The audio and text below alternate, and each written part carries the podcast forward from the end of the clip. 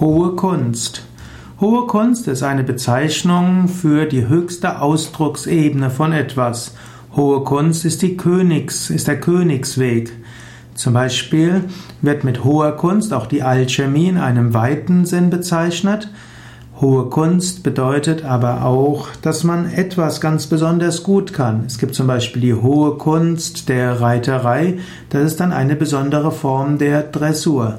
Es gibt die hohe Kunst der Sanskrit-Grammatik, wie man eben mit Sanskrit-Grammatik Sanskrit besser verstehen kann.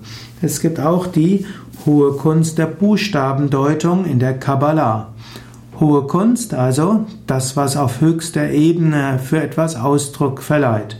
Ursprünglich, oder man könnte auch sagen, hohe Kunst ist alle Kunst, die einem mit Gott verbindet, oder hohe Kunst ist alles, was besonders gut ist.